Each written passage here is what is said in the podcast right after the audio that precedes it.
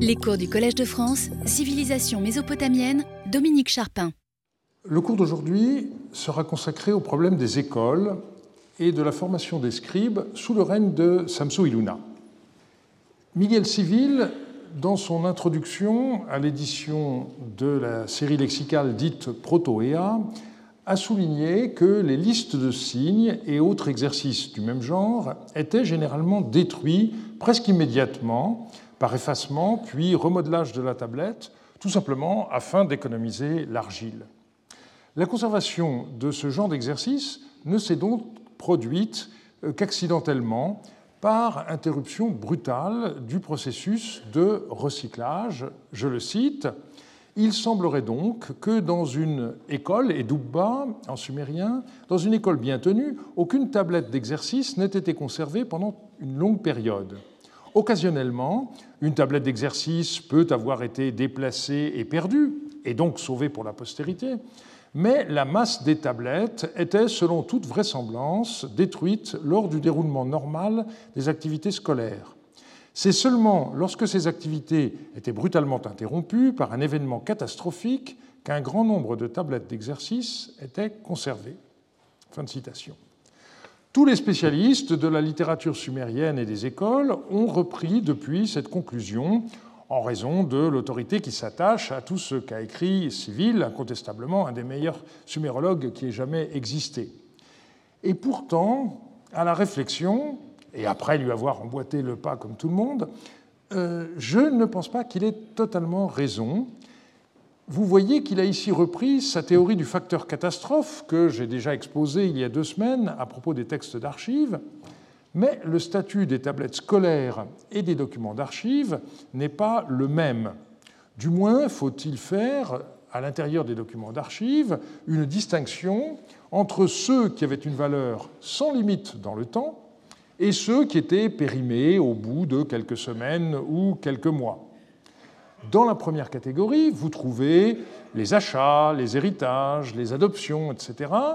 Il était impératif de garder ce genre de texte comme titre de propriété et euh, on peut constater qu'ils étaient parfois conservés sur plus d'un siècle et demi. Dans la seconde catégorie, les textes euh, à durée limitée, se trouvent les prêts, les locations, les lettres, les documents comptables. Le sort de ces écrits à durée limitée pouvait être le recyclage, et on sait bien que certaines tablettes administratives, une fois leur contenu euh, repris dans un récapitulatif, n'avaient plus d'intérêt et leur argile pouvait être réutilisée pour écrire de nouveaux documents. Il en allait de même pour bien des exercices scolaires. Mais on sait aussi que lorsque les anciens se livraient à un tri de leurs archives, ils pouvaient être amenés à réutiliser des tablettes, par exemple, comme matériaux de construction. C'est ainsi que de nombreux reçus d'huile ont été retrouvés dans deux banquettes de la salle 116 du Palais de Marie, qui servaient précisément de socle à des jarres d'huile.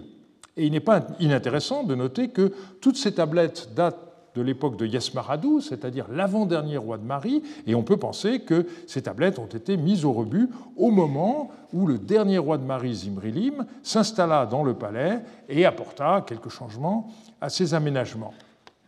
De la même manière, nous le verrons, il n'est pas rare de trouver des tablettes scolaires dans les murs de certaines maisons ou entre deux sols ou encore dans des aménagements comme des banquettes. Il s'agit alors du résultat non pas d'un événement catastrophique, pour reprendre les termes de Civil, mais d'une césure de moindre ampleur dans l'occupation du bâtiment qui continua malgré tout à être occupé, même si son habitant n'est plus le même. Et c'est seulement dans le cas d'un abandon total qu'on trouve des tablettes in situ, et ce qui est finalement une situation assez rare. Vous voyez donc que, au lieu du tout ou rien de civil, je propose d'introduire un élément intermédiaire. Le sort des tablettes, euh, en l'occurrence des tablettes scolaires, pouvait donc être, premièrement, le recyclage, qui, sauf exception, ne laisse pas de traces, je dirais, par définition. Deuxièmement, le réemploi, qui permet de retrouver les tablettes dans un contexte secondaire, et troisièmement, l'abandon sur place suite à un incendie, une attaque ennemie, que sais-je, qui détruit le niveau d'occupation correspondant. C'est dans cette perspective que je voudrais aujourd'hui revenir sur la situation des écoles et des tablettes scolaires dans le sud du royaume de Samsuiluna, suite aux troubles qui ont marqué les années 9 à 12 et que nous avons étudiés du point de vue événementiel la semaine dernière. Il va nous falloir distinguer deux cas. Celui des villes qui ont été détruites à partir de l'an 12 de Samsuiluna, c'est en particulier, comme nous l'avons vu, le cas de Larsa et d'Our, mais il y a aussi des villes plus au nord qui ont été perdues pendant la révolte de Rimsin II, mais reconquises par Samsuiluna dans le courant de l'année 11 et tenues jusqu'en l'année 29. C'est avant tout le cas de Nippur et d'Issin. Alors, avant de rentrer dans le vif du sujet, je voudrais souligner les difficultés que rencontre ce type d'enquête. D'abord, beaucoup de textes proviennent soit de fouilles clandestines, soit de fouilles anciennes pour lesquelles nous n'avons pratiquement pas de renseignements précis sur le contexte de découverte des tablettes. Par ailleurs, il faut bien avouer que la sensibilité à la date de copie des textes littéraires sumériens est un phénomène récent en assyriologie.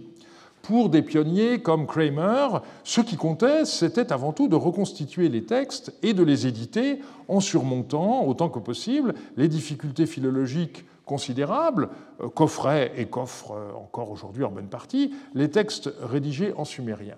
Mais aujourd'hui, nous plaçons la barre plus haut et on s'intéresse euh, en particulier au statut même de ces tablettes. On s'est en effet rendu compte que l'essentiel de la littérature sumérienne nous est connu par des copies scolaires qui couvrent moins d'un siècle. En gros, entre l'avènement de Rimsin à Larsa vers 1812 euh, et la perte définitive de Sumer par Samsuiluna en 1722. Le problème est que fort peu de tablettes comportent un colophon, c'est-à-dire quelques lignes qui sont placées après la fin du texte proprement dit et qui indiquent de façon plus ou moins complète le nombre de lignes copiées, le titre de la composition selon la façon de faire de l'époque, c'est-à-dire euh, par incipit, la première ligne, le nom du copiste et éventuellement également la date à laquelle celui-ci a effectué son travail. Par ailleurs, euh, l'ouvrage classique d'Hermann Hunger, dévolu au colophon, date maintenant d'un demi-siècle et n'a pas été mis à jour systématiquement, alors que les données paléo-babyloniennes se sont multipliées. Enfin, quand le colophon comporte une date, le scribe ne note souvent que le jour et le mois et pas l'année, ce qui évidemment pour nous euh, est le plus important. En dépit de toutes ces difficultés, l'enquête d'aujourd'hui se révèle fructueuse, comme j'espère euh, vous en convaincre. Nous commencerons par les villes du Sud, perdues en l'an 12 de Samsuluna, avant d'examiner dans un deuxième temps la situation des villes situées plus au nord, dont Samsuiluna garda le contrôle jusqu'en l'an 29.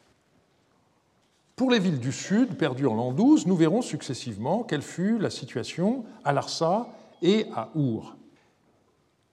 Les fouilles officielles de Tel Senkere, l'antique Larsa, ont eu lieu à partir de 1933, puis de 1967 euh, à 1989, euh, avec un total de 13 campagnes.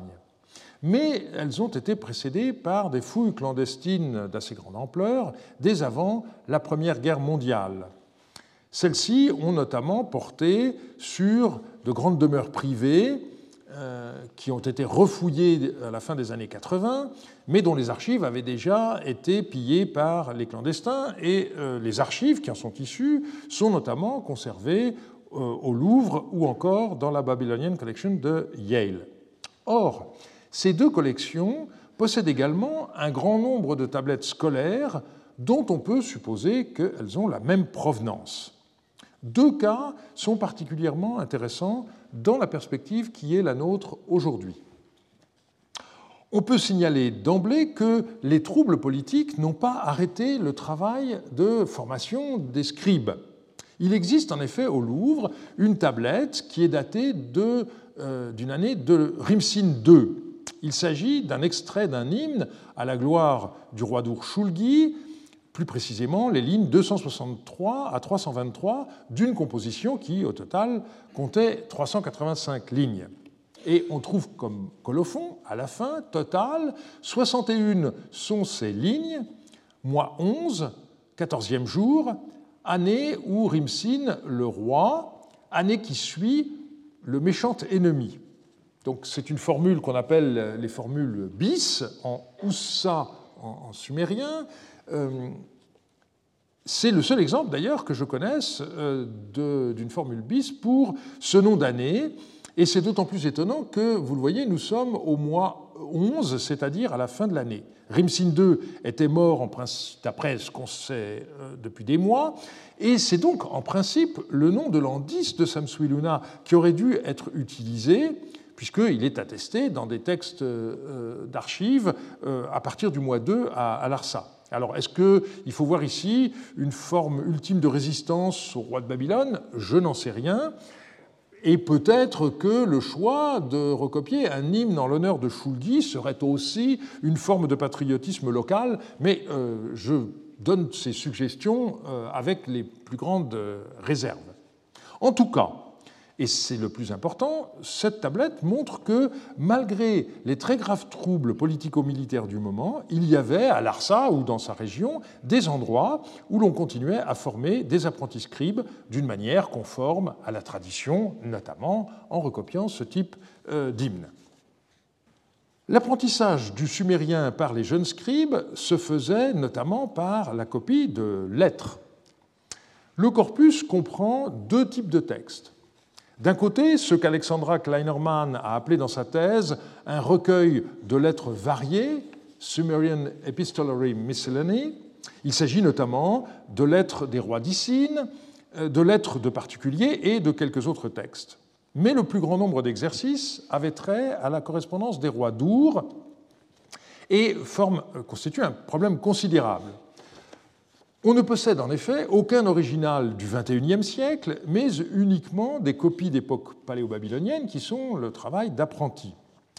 Et la question qui se pose est celle de l'authenticité de ces lettres.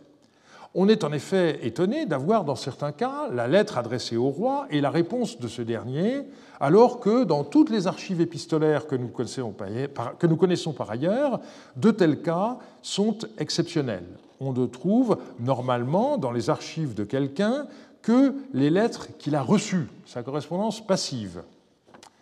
Certaines lettres sont clairement apocryphes, et euh, notamment certaines réponses qui ont été rédigées à des lettres euh, reçues par les, rois. D'autres pourraient refléter des originaux que nous ne possédons pas. Mais euh, peu importe pour cette question, notre intérêt sera ici différent. Dans le livre que Piotr Michalowski a publié sur la correspondance des rois d'Our, il s'est en particulier intéressé à un apprenti scribe nommé Kishti Ea. Il se trouve en effet que six tablettes conservées dans la collection de Yale comportent un, un colophon au nom de Kishti Ea, dont trois sont des manuscrits de la correspondance des rois d'Our. Un de ces colophons indique, par exemple, tablette en long de Kishtiea, mois 9, le 20e jour, année Samsuiluna, le roi, et c'est tout. Alors on peut dresser un tableau de ces différents textes. On voit qu'il y a quatre tablettes, euh, trois plus exactement, excusez-moi. Euh, d'abord une tablette qui n'a pas de nom d'année. Ensuite, on en a trois qui sont datées euh, de ce que Michalowski avait considéré comme l'an 1 de Samsu-Luna la formule Mu Samsu-Luna Lugal E.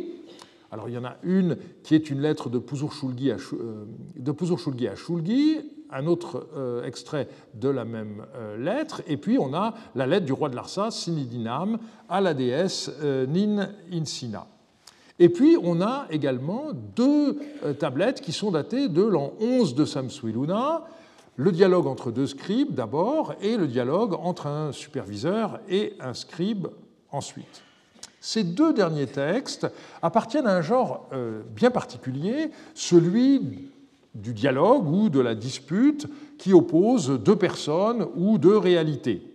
On trouve par exemple euh, la dispute entre le palmier et le tamaris, chacun de ces arbres vantant ses qualités.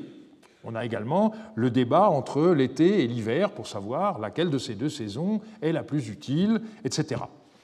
Le dialogue entre les deux scribes a été récemment édité par Cale Johnson et Markham Galler, qui ont montré à quel point ce texte très difficile ne pouvait se comprendre que par une intertextualité très poussée avec différentes listes lexicales qui faisaient également partie du programme scolaire.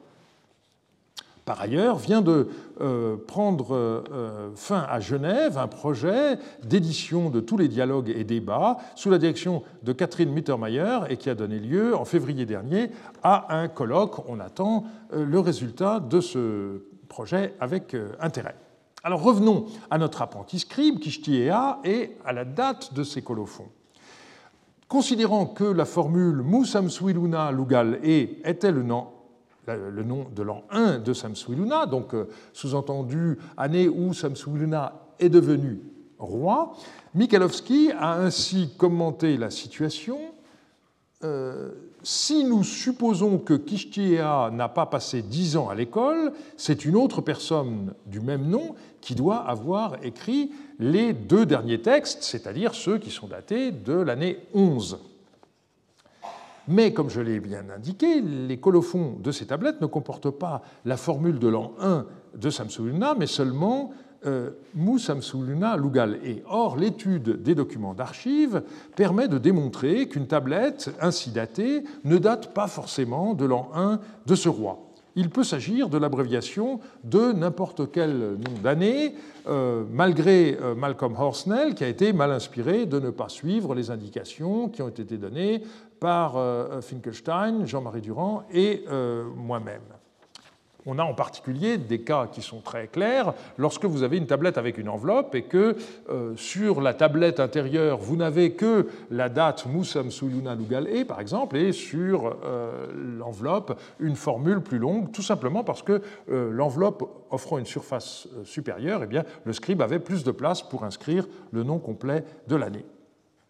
Alors à partir de ce moment-là, j'ai euh, pensé que la logique était que euh, toutes ces tablettes aient été écrites en l'an 11 de Samsuiluna.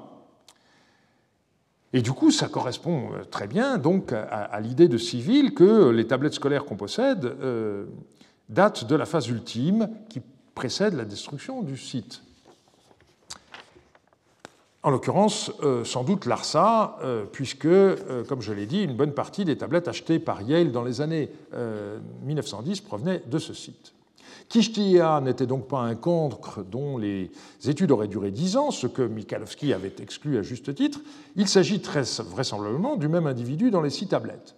Et la note de Nabou dans laquelle j'avais fait cette proposition a reçu quelques mois plus tard une réponse de Michalowski lui-même, qui entre-temps avait demandé des photos des tablettes qu'il n'avait pas étudiées dans son livre sur la correspondance des rois d'Our, et il s'avère en effet que les six tablettes comportant un colophon au nom de Kishtiera sont toutes indubitablement de la même main.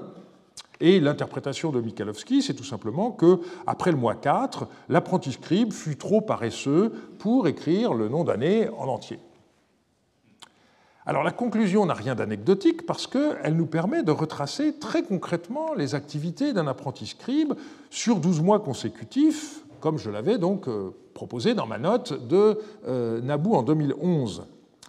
Si l'on reprend l'ordre chronologique que j'avais alors proposé, eh bien, on voit que le 8 du mois 1, euh, copia le dialogue de deux scribes. Le 7 du mois 4, il copia le dialogue entre un superviseur et un scribe.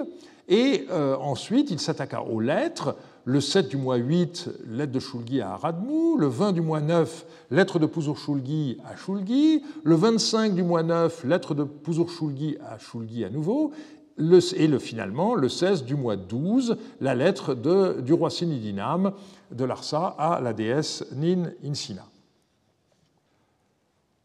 Autrement dit, l'ordre dans lequel ces textes ont été copiés montrerait que les dialogues précédèrent la copie de la correspondance royale.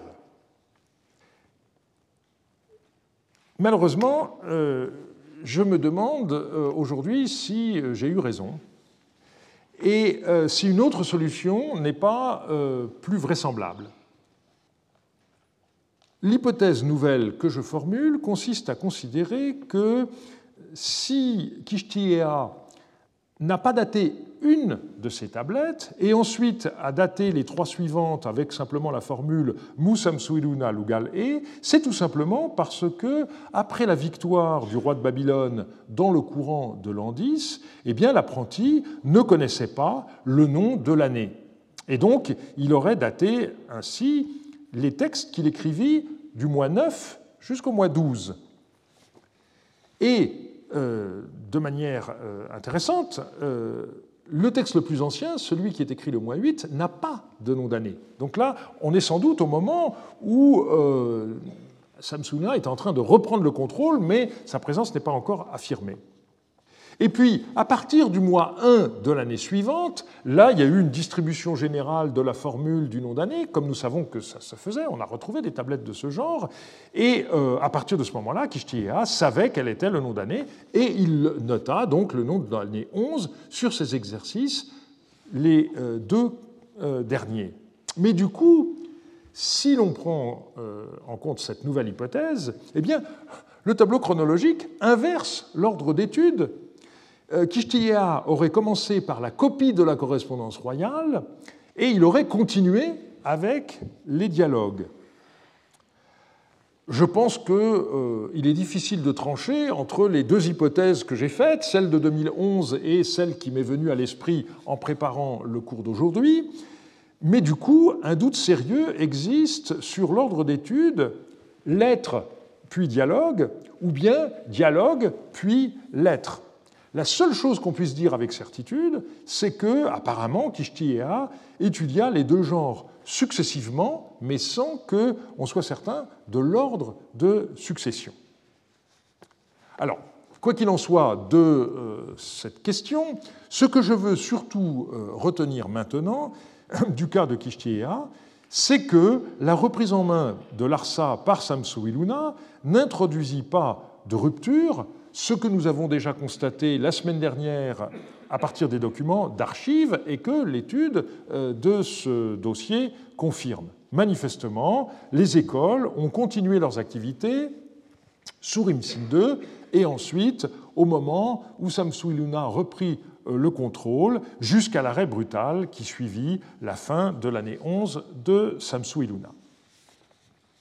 Passons maintenant à Our. J'ai déjà exposé la situation des écoles dans cette ville en juin dernier et je ne décrirai pas en détail à nouveau cette situation, mais je voudrais quand même y revenir dans la perspective euh, qui est celle du cours d'aujourd'hui, c'est-à-dire euh, à partir de la chronologie du règne de Samsu Iluna. Alors je rappelle d'abord que euh, dans la maison numéro 1 Broad Street du site AH, on a retrouvé selon le compte de Woolley, environ 2000 tablettes et fragments, de sorte que euh, ce que Woolley a, décrit comme une école est même devenu, dans la littérature assyriologique, l'école par excellence.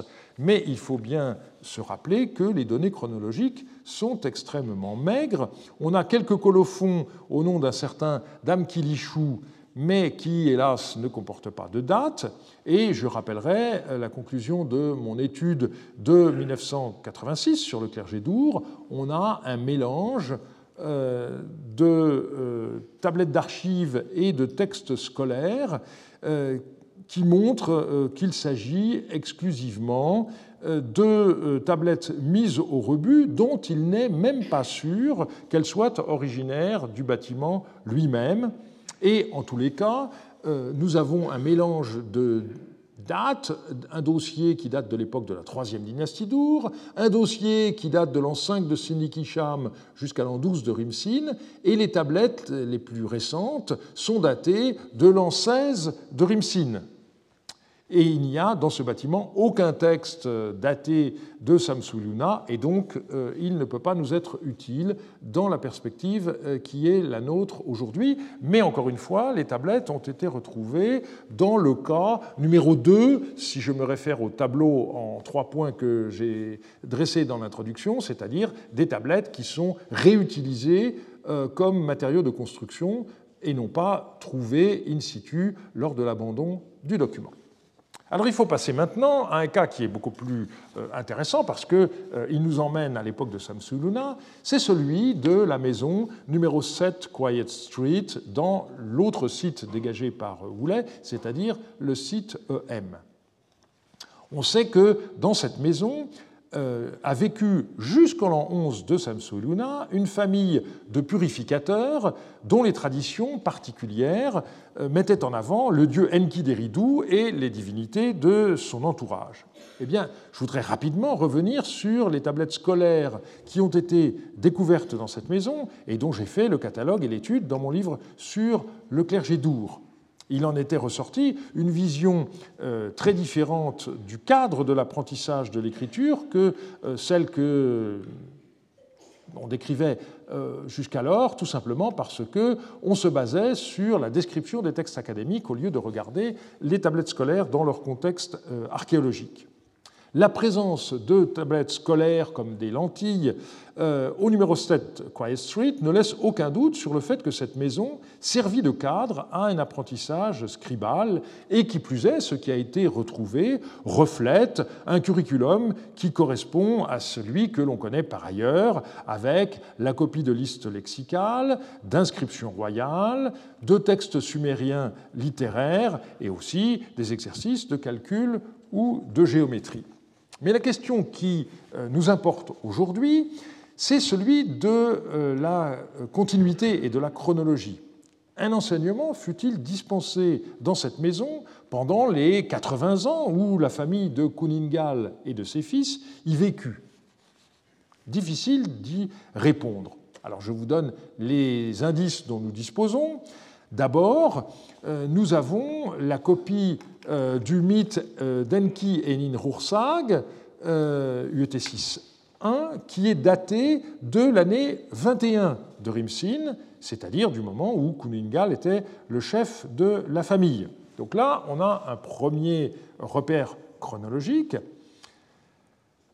Par ailleurs, nous avons cette série des hymnes qui se terminent par la doxologie Rimsin Lougalmou, ô Rimsin, mon roi et où le nom du roi est précédé par un déterminatif divin, par conséquent euh, des textes qui ne peuvent pas être antérieurs à l'année 21 de Rimsin.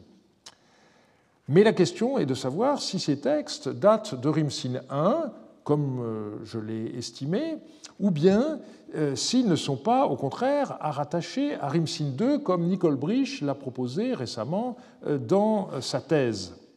Alors on sait en effet que à la mort de Kuningal, deux de ses fils ont repris sa charge de purificateur et ont continué à habiter la maison.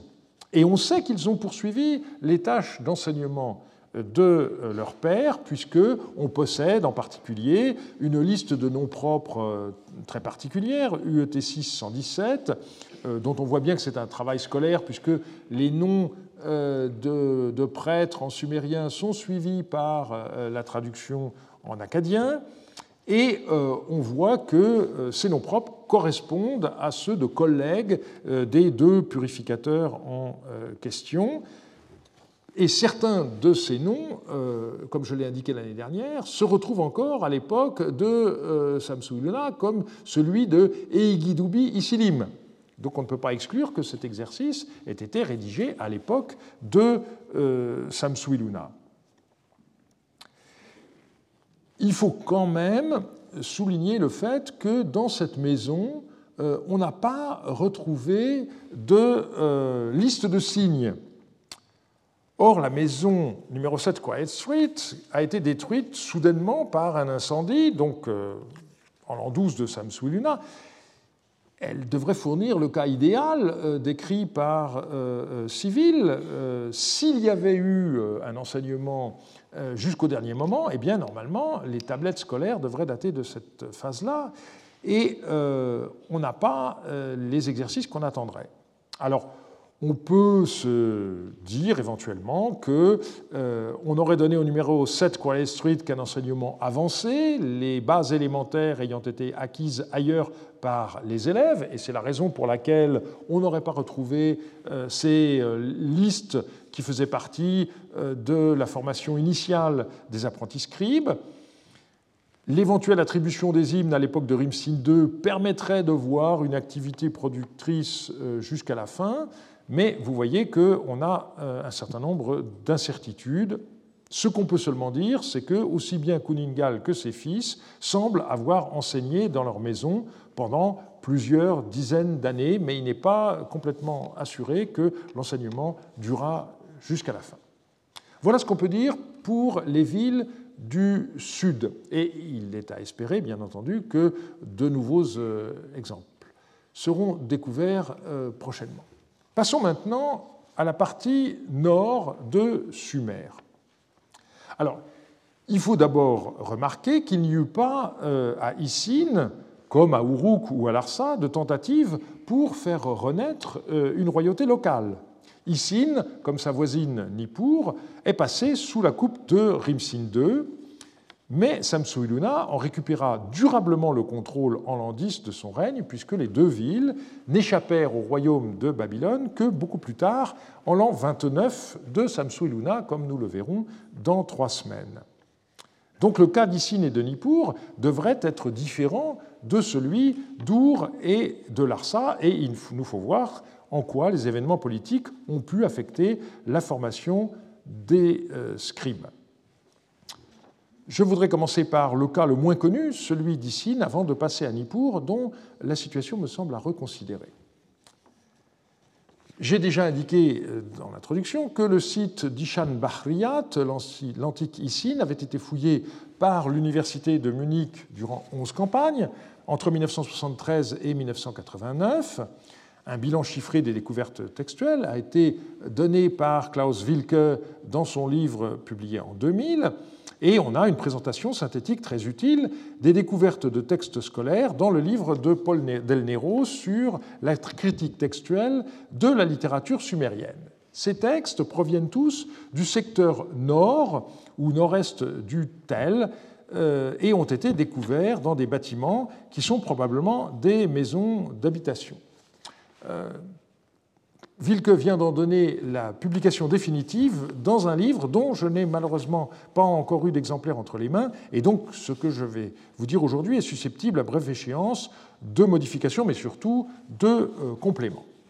Je commence par les découvertes effectuées en 1973-74 dans euh, le secteur nord, avec la découverte d'un bâtiment d'au moins 11 pièces qui a livré plus de 200 tablettes, ainsi que quelques dizaines d'autres dans la rue adjacente, euh, qui proviennent euh, à peu près certainement du pillage de la maison. Alors on a surtout des textes d'archives, euh, lettres, textes juridiques et comptables, et les plus récents datent de l'année 26 de Samsu Luna. Et puis on a retrouvé dans plusieurs pièces des listes lexicales, et dans la pièce 5, on a retrouvé cinq jarres qui étaient côte à côte et dont on a pensé qu'elles pouvaient avoir été utilisées pour produire l'argile des tablettes en la laissant euh, reposer dans de l'eau.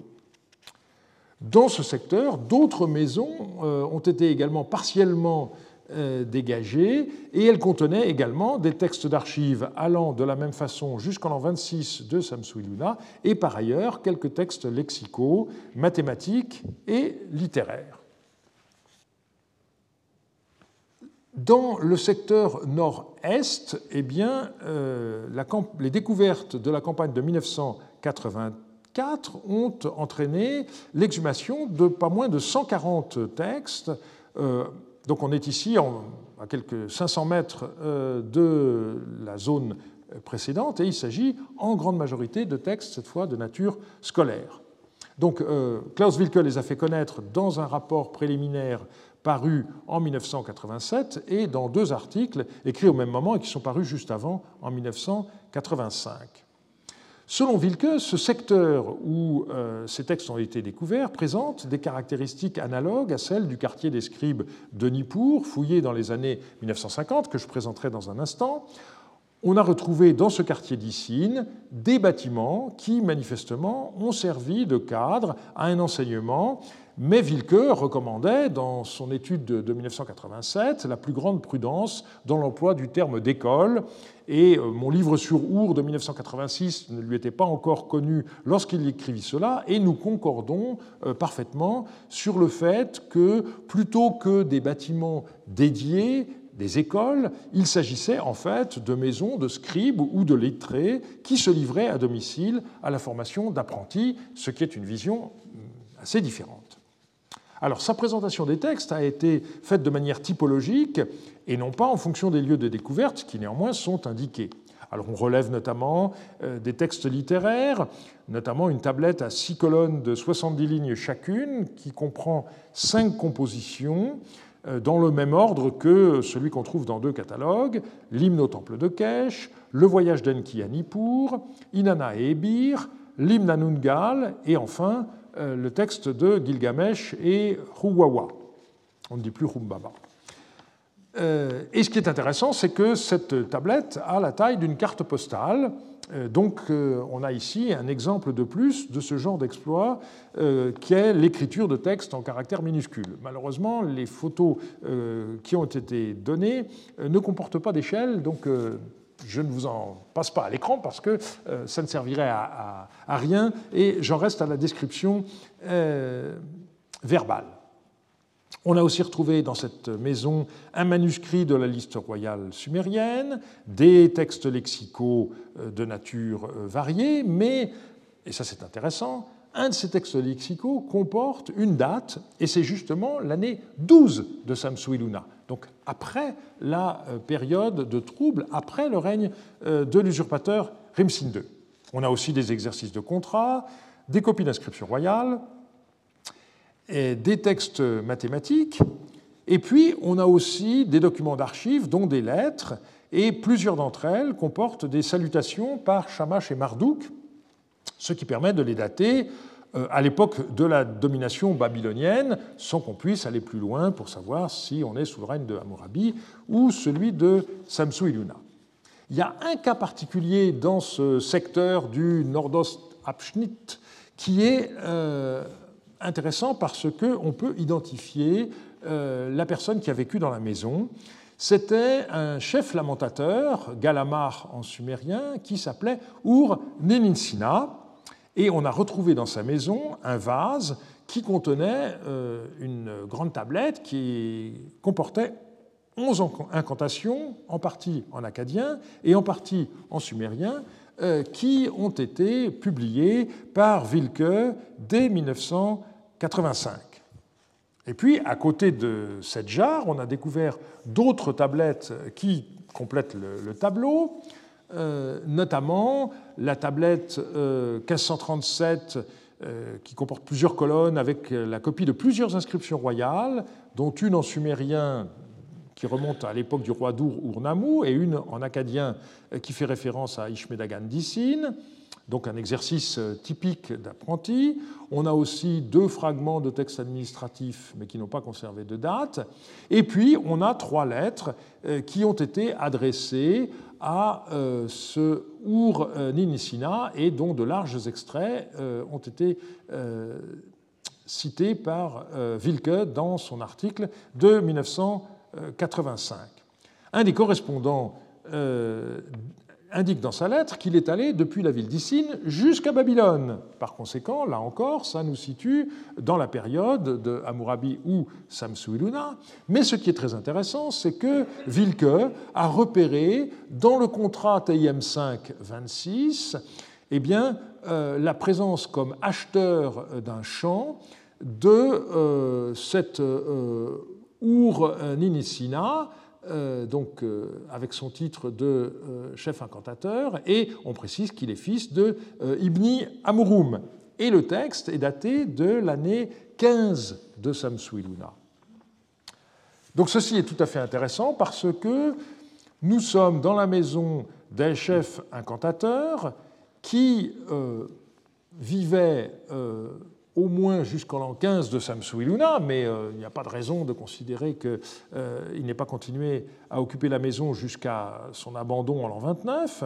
Et ceci rappelle évidemment, en raison de la formation scribale qu'on y trouve, la situation qui a été celle euh, d'un autre chef lamentateur, Urutu, qui est plus tardif, dont on a retrouvé la maison à Tel Edder, l'antique Sipar Amnanum, et qui date de l'époque d'Amitsaduka, et dont euh, les tablettes scolaires ont été publiées par euh, Michel Tenray. Donc euh, ceci est bien entendu quelque chose de tout à fait intéressant.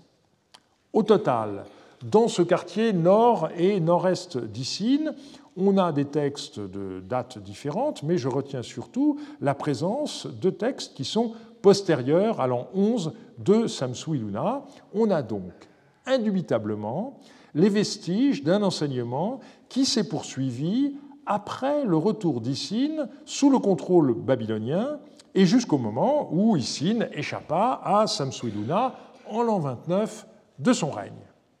J'ai commencé par ce cas parce qu'il est tout à fait clair et il permet, je crois, de reconsidérer le cas de Nippur.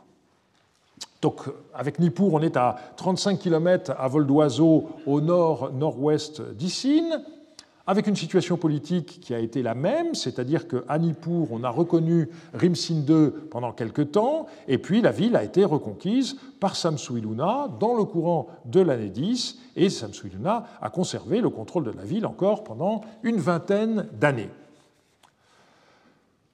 Quelques généralité à, rappeler, le fait qu'on euh, a d'abord eu des fouilles américaines de la fin du XIXe siècle qui furent à la fois très fructueuses et en même temps catastrophiques. Je m'explique. On a retrouvé de très nombreuses tablettes, mais les techniques de fouille étaient encore très sommaires, et donc le contexte archéologique de ces tablettes est quasiment inconnu si l'on se réfère à ce que, à la même époque, les Allemands faisaient à Achour et à Babylone, eh bien, si vous me permettez l'expression, il n'y a pas photo. On sait seulement que beaucoup de tablettes paléo-babyloniennes, qu'il s'agisse de documents d'archives ou de textes littéraires et scolaires, ont été découverts dans ce qui a été appelé de ce fait Tablet Hill, c'est-à-dire la colline aux tablettes. On ne trouvait que ça.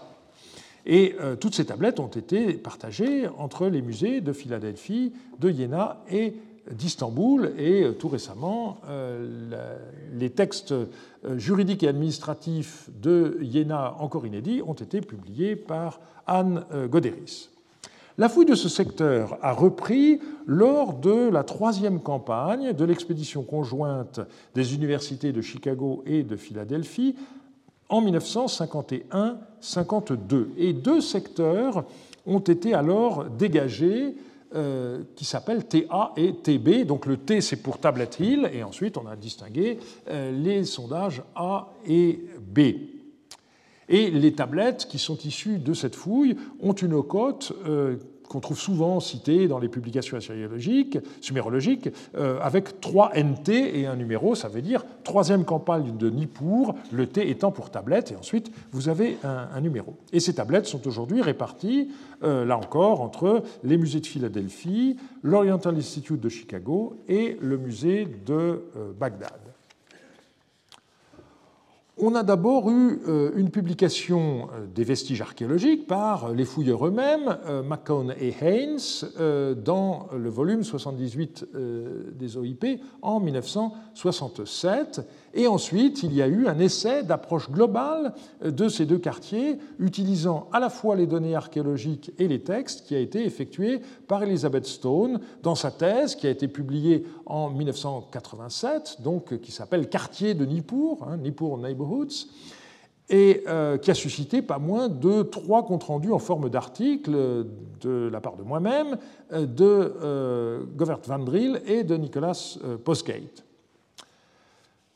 Elizabeth Stone a euh, insisté sur le fait qu'on euh, a un certain nombre d'archives familiales qui débutent sous les rois d'Issine et qui s'arrêtent non pas, comme on pourrait s'y attendre, en l'an 29 de Samsu Iluna, mais dès l'année 11, Et euh, ceci montre l'ampleur des problèmes liés aux révoltes contre le roi de Babylone. Et la thèse qu'elle a développée, déjà dans un article antérieur à la publication de sa thèse, c'est que la crise de l'an 11 de Samsuiluna, qu'elle peut mettre en avant euh, à partir de toute une série de, facteurs, nombre de textes, effondrement euh, du prix des, terrains notamment, eh bien cette crise entraîna aussi la disparition de l'enseignement scribal deux décennies avant que le quartier ne soit abandonné.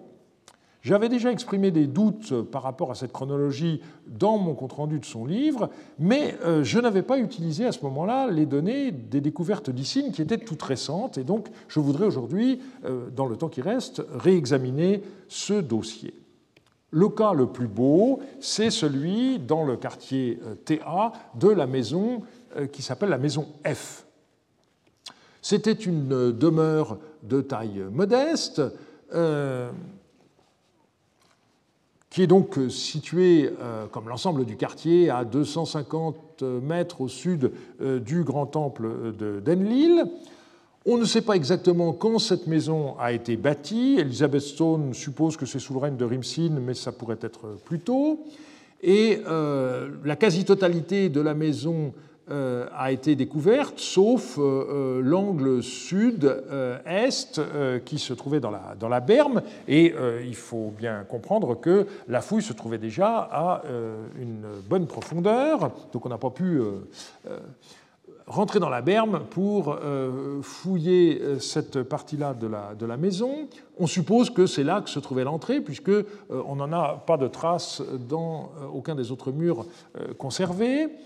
Cette entrée, locus 203, donnait accès à un espace central qui a reçu le numéro 192, et euh, à partir de là, on avait accès au reste de la maison, pièces 189 et 191, un espace euh, tout à fait au fond, euh, le plus grand, 205, et l'espace 184 pour finir. Alors, comme souvent en archéologie mésopotamienne, euh, il y a eu des débats sur la nature de certains espaces dont la fouille n'a pas permis avec certitude de déterminer si c'était une pièce ou une cour. C'est le cas en particulier de euh, la, la pièce 205 par ailleurs, il faut noter euh, les traces de remaniement. Euh, initialement, il y avait euh, une porte qui permettait d'accéder directement depuis l'espace central 192 vers la pièce 184 et elle a été par la suite bouchée. Au total, euh, si l'on regarde la surface au sol, en excluant la surface des murs, eh euh, la maison ne faisait que 45 mètres carrés, ce qui est assez peu, mais euh, toutes les maisons des centres-villes, aussi bien à Our qu'à Nippur, sont souvent de petite taille, donc il n'y a rien là d'exceptionnel.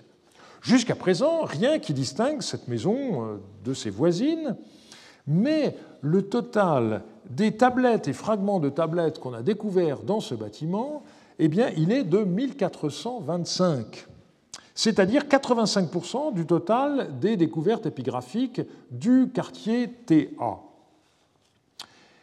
Dans les autres maisons, euh, on a un certain équilibre entre documents d'archives et textes scolaires, tandis que dans cette maison F, eh bien, les textes scolaires représentent 98% du total de ce qui a été découvert.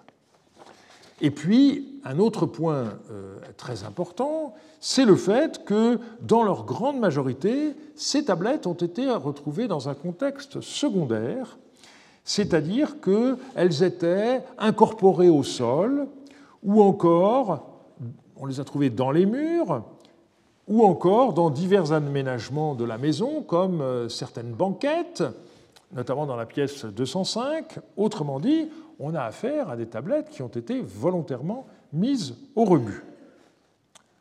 Alors, comment sait-on qu'il euh, ne s'agit pas de tablettes venues d'ailleurs et remployés comme matériaux de construction, à l'image de ce que j'ai suggéré pour la maison numéro 1 Broad Street à Our. Eh bien, c'est notamment parce que dans la pièce 205, euh, on a découvert un coffre euh, qui a été fabriqué avec euh, des tablettes qui ont été utilisées comme des sortes de petites briques, et le tout était recouvert de plâtre Et à l'intérieur de ce coffre, eh bien, on a découvert de nombreux fragments de tablettes et des morceaux d'argile pure.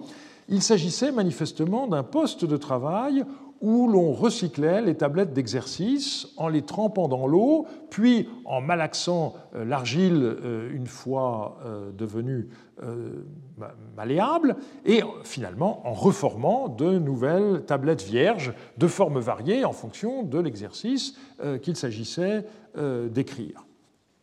Donc à partir du moment où on a des tablettes remployées et un, un poste de recyclage de tablettes, là, euh, effectivement, il n'y a pas de doute, on est bien dans un bâtiment qui a servi de cadre à la formation de scribes. Alors, que nous disent les tablettes sur la formation des scribes? Euh, Beaucoup de choses. Euh, cela a été étudié en détail par Eleanor Robson dans un article qui est paru dans la revue d'assyriologie en 2001. Et je vous rappelle que les, tous les articles de la revue d'assyriologie sont accessibles gratuitement avec une toute petite barrière mobile sur le site euh, Kern. Donc vous pouvez, euh, si vous avez envie, euh, facilement lire le détail de sa démonstration. J'indiquerai simplement qu'on a à la fois des listes qui appartiennent à la phase élémentaire de la formation des scribes et puis des textes littéraires qui relèvent d'un niveau plus avancé. Et euh, je reprends quelques-unes des conclusions de l'article de Eleanor Robson. D'abord, euh, le fait que, curieusement, dans cette maison, on n'a retrouvé aucune tablette d'initiation du type tutati, dans lesquelles les apprentis euh, devaient recopier des syllabes en fonction de leur vocalisation, tutati, nunani, donc associés, forme des signes et prononciation. Deuxièmement, euh, et ça c'est euh, évidemment quelque chose qui a chagriné Eleanor Robson, vu ses intérêts personnels, très petite part des textes mathématiques dans cette maison. Et puis aussi le fait que le programme d'études qui est révélé par ces documents euh, se révèle euh, un peu différent de ce qu'on a pu trouver par ailleurs. Et donc, euh, Eleanor Robson a très justement indiqué que l'obsession qui était devenue celle d'un certain nombre de sumérologues pour reconstituer un cursus scolaire figé, eh bien, il faut faire très attention qu'il y avait manifestement une part de liberté qui était laissée aux maîtres qui pouvaient choisir d'enseigner telle pièce de littérature plutôt que telle autre, euh, qui pouvait aussi éventuellement, euh, dans l'ordre dans lequel les documents euh, étaient étudiés, s'écarter de ce que faisaient d'autres collègues. Donc, ce n'est pas le ministère de l'Éducation nationale qui indique qu'au premier semestre, on devra étudier de façon précise, etc. Chose d'ailleurs euh, instructions contre lesquelles un certain nombre de, collègues de l'enseignement euh, primaire ou secondaire euh, s'élèvent en regrettant qu'il n'ait pas un petit peu plus de marge de manœuvre. Dans le monde sumérien du deuxième millénaire avant notre ère, eh bien, manifestement, les maîtres avaient un certain degré de liberté. Alors, comme je vous l'ai déjà indiqué il y a un instant, la plupart des tablettes de cette maison ont été retrouvées dans un contexte secondaire. Mais il y a également des tablettes qui ont été découvertes sur le sol, et donc logiquement, elles datent de la dernière phase d'occupation. Alors évidemment, tout de suite, la question c'est lesquelles c'est? Eh bien malheureusement, il faut bien dire que l'abondance même des découvertes et les méthodes d'enregistrement encore trop sommaires au début des années 1950 font que l'emplacement précis de chaque fragment n'a pas été noté, ce qui est bien euh, dommage. Ce qui est sûr, c'est que toutes ces tablettes forment bien un ensemble, euh, et là-dessus, Eleanor Robson a pu faire une démonstration impeccable en montrant que euh, beaucoup de fragments ont pu être rejoints physiquement et que, euh, précisément, on trouve des fragments provenant de pièces différentes qui, à l'origine, appartenaient à la même tablette, ce qui montre bien, par conséquent, que c'est bien un seul et même ensemble qui a été ainsi retrouvé. Alors évidemment, le remembrement, par ailleurs, fait diminuer le nombre des tablettes. Euh, on est déjà passé euh, de 1425 à un peu moins de 1300, et il est vraisemblable qu'au départ, il y avait en réalité moins d'un millier de tablettes euh, qui se trouvaient dans cette maison.